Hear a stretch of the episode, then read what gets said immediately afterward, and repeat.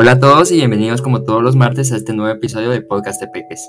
Yo soy Gerardo Solares y estoy acá nuevamente listo para recordarles que el trabajo no es moderno y que si el trabajo es salud, que trabajen los enfermos. Sin más, comenzamos.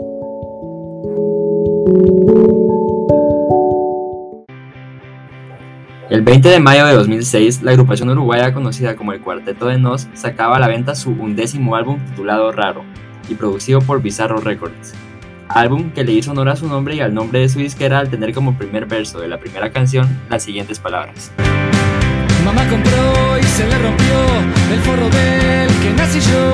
La plata no pudo juntar y el embarazo cancelar. Ella invirtió en mi educación, pero con una condición, porque le tuve que jurar que de vieja no la iba a internar.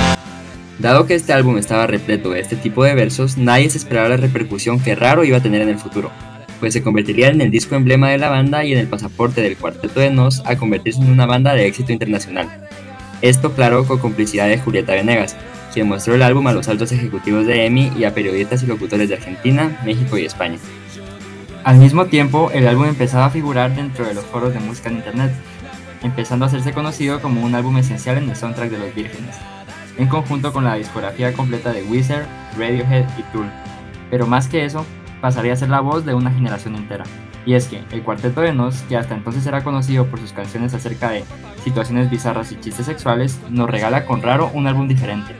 Un álbum que describía las situaciones reales del día a día, pero utilizando rimas complejas que nos hace reflexionar acerca del sentido de la vida. Raro no envejece, sino que crece, dicen los miembros del cuarteto. Y esto no puede ser más cierto, pues a pesar de ser un álbum de 2006, todas y cada una de las situaciones ahí relatadas bien podrían suceder en un día completamente normal de 2021. Cada una de las canciones de Raro se centran en reflexionar acerca del costo de los favores, las crisis de personalidad, el desprecio a los trabajos convencionales, los sacrificios de un padre al trabajar en un empleo que detesta y los fetiches y tabúes que todos tenemos pero que no mostramos a nadie más. Raro entonces reflejaba ya desde el 2006 el sentimiento de dos generaciones enteras, acercándose a los problemas que tenemos que enfrentar los hijos medianos de la historia. Una generación de consumo y de deseo que trabaja en lugares que odia para comprar cosas que no necesita. Sin propósito y sin lugar, sin una gran depresión y sin una gran guerra, ya que nuestra gran guerra es espiritual y nuestra gran depresión es nuestra propia vida. El álbum comienza con tres temas en los cuales el autor analiza su pasado y cómo este ha influido en su presente. El primero de estos cuenta la historia de un embarazo no deseado, producto de un condón roto, y de un aborto no realizado por falta de dinero. El personaje de Nada es gratis en la vida continúa reflexionando acerca de cómo siempre termina pagando por cada favor que recibe, desde su educación a cambio de mantener a su madre cuando esta envejezca a contraer una enfermedad de transmisión sexual luego de que su padre le pagara un debut con una prostituta. Asimismo, nos muestra que del otro lado los favores también se cobran, al ser el mismo donador de esperma y enterarse más tarde que tiene Alzheimer hereditario. Esta reflexión continúa con el tema Ya no sé qué hacer conmigo, tema que relata la crisis de personalidad que vive un adulto en la búsqueda de sí mismo. El personaje de este tema habla acerca de cómo ha rebotado de un extremo al otro al no saber qué hacer consigo mismo, de hacer comedia a hacer drama, de ser púdico a ser caótico, de cambiar de color de cabello, cambiar de religión, jugar ruleta rusa, convertirse en vegano y terminar trabajando en el lugar que antes maldecía. El siguiente tema se titula Hoy estoy raro y nos habla acerca de esos días en que sin ninguna razón aparente, la melancolía y tristeza se apodera de nosotros. El personaje analiza su pasado en búsqueda de respuestas a este fenómeno, pasado que no parece tener mayores traumas, más que una madre punk y un padre hippie, y el divorcio de estos, así como una niñera que lo drogaba con Valium para que dejara de llorar los problemas familiares, un tío problemático y una adicción a los fármacos legales. Habiendo analizado su pasado, el álbum continúa reflexionando sobre el presente del personaje y de cómo este depende de las drogas, sedantes y el alcohol para ser una persona funcional y poder realizar tareas básicas como dormir, estudiar o sentir placer. El álbum también toca otros temas como la culpa de tener gustos inmorales y encontrar placer en lo prohibido, así como la reflexión de un hijo que se compadece de su padre al tener que verlo trabajar a diario en un empleo que odia. Para poder dormir, tengo que estar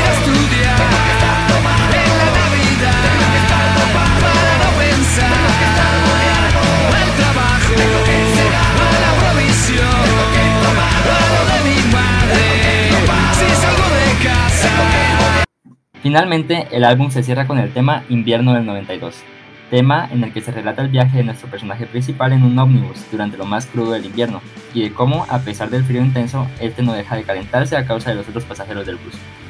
Como la rubia tarada que usa lentes de sol de noche y acusa de generado a cualquiera que haga contacto visual con ella, y el ecologista Cheto, que le niega un suéter a nuestro personaje a pesar de estarse congelando para no despertar a su conejito. Y finalmente la perra traicionera, que lo contagia con hepatitis B y le hace brujerías. Curiosamente, y a pesar de ser un tema de hace más de 15 años, nos podemos topar con cualquiera de estos tres pasajeros durante un día completamente normal de 2021. Raro entonces reflejaba ya desde 2006 el sentimiento de dos generaciones enteras, acercándose a los problemas que tenemos que enfrentar los hijos medianos de la historia.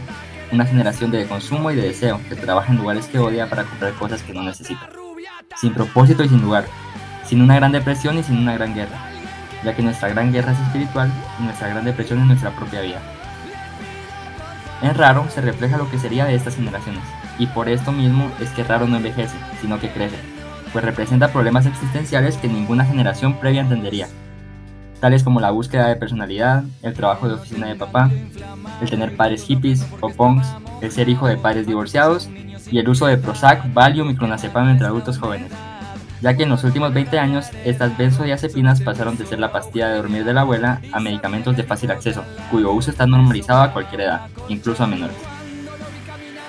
Los problemas de una generación de consumo, quejas y deseo, y a causa de este deseo, una generación de sufrimiento y de escape.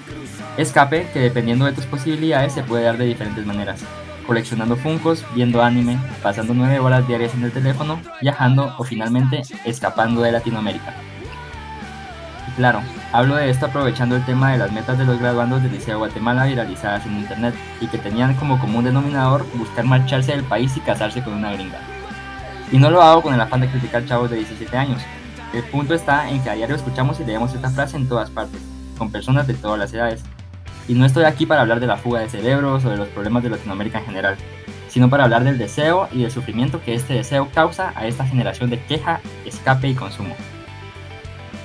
Y es que desde que planeas escapar de Latinoamérica hasta el día que logras marcharte, todo tu tiempo y pensamiento se dedican a hacerte pajas mentales de cómo va a ser tu vida cuando por fin te largues, y tu rutina hasta entonces se haga más larga y más pesada de lo que ya es. Todo esto tomando en cuenta que ni siquiera seguro que logres escapar, y que el 90% de las veces te vayas a terminar quedando. La misma palabra escapar deja entrever que estás siendo sometido por algo, y ese algo en algunos casos no es Latinoamérica. En muchos casos sí, pero hoy estamos hablando de gente que no es refugiada. Estamos hablando de personas que viven en residenciales y que nunca cruzado una pasarela. ¿Esto significa que su vida sea perfecta? Para nada. Pero al menos en términos muy generales, la opresión a la que están siendo sujetos no viene directamente de ser tercermundistas. Y es muy probable que tu verdadero opresor no sea Latinoamérica, sino tú mismo y tu rutina. Supongamos entonces que lo lograste, escapaste de Latinoamérica, le cumpliste el sueño a Ali Ivanova o a cualquier rusa promedio de casarse con un latinoamericano pobre. El hecho es que tarde o temprano vas a tener que volver a enfrentarte a una rutina, y los deseos de escapar van a volver. Y cuando estas ganas de escapar regresen, van a hacer que en lugar de disfrutar de tu nuevo país y sus ventajas, vayas a preferir pasar 10 horas diarias en Facebook haciendo comentarios en las noticias de guatemala.com y soy 502. Y es que no importa qué país te vayas a vivir, cuántas veces vayas al in and out, con cuántas canadienses te cases o si tu sueldo de mesero te alcanza para comprarte un iPhone cada vez que sale. Vos vas a seguir siendo la misma persona. Y la realidad de ser el mismo cerote que se está autosaboteando para no ser feliz, creyendo que la salvación está en el escape, te va a perseguir para siempre o por lo menos hasta el momento en que decidas cambiarlo por vos mismo.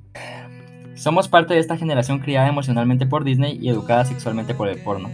Tarde o temprano te vas a topar con la crisis, al igual que cualquier otra generación, pero con la diferencia en que nosotros sí podemos quejarnos, ya que crecimos con Twitter, Facebook o con la capacidad de hacer un podcast con cualquier micrófono chafa. El vacío va a llegar de todas formas, pero siempre puedes aceptarlo y enfrentarlo lo mejor que puedas, para no tener que seguir escapando, no de Latinoamérica, sino de ti mismo porque para escapar de ti mismo ya existen muchas drogas, que te aseguro son mucho más fáciles de conseguir en Guatemala y mucho más baratas.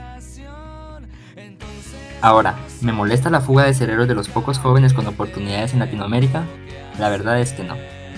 ¿Me preocupa que quieran escapar de Latinoamérica por el hecho de querer escapar de la realidad de ser ellos mismos? Tampoco. Al final del día, cada quien es el protagonista de su propia película, y lo que cada prota haga con su vida me vale mucha madre pero como buen Summer creía necesario dar la opinión que absolutamente nadie me pidió, y estoy muy agradecido de que haya llegado hasta acá escuchándola.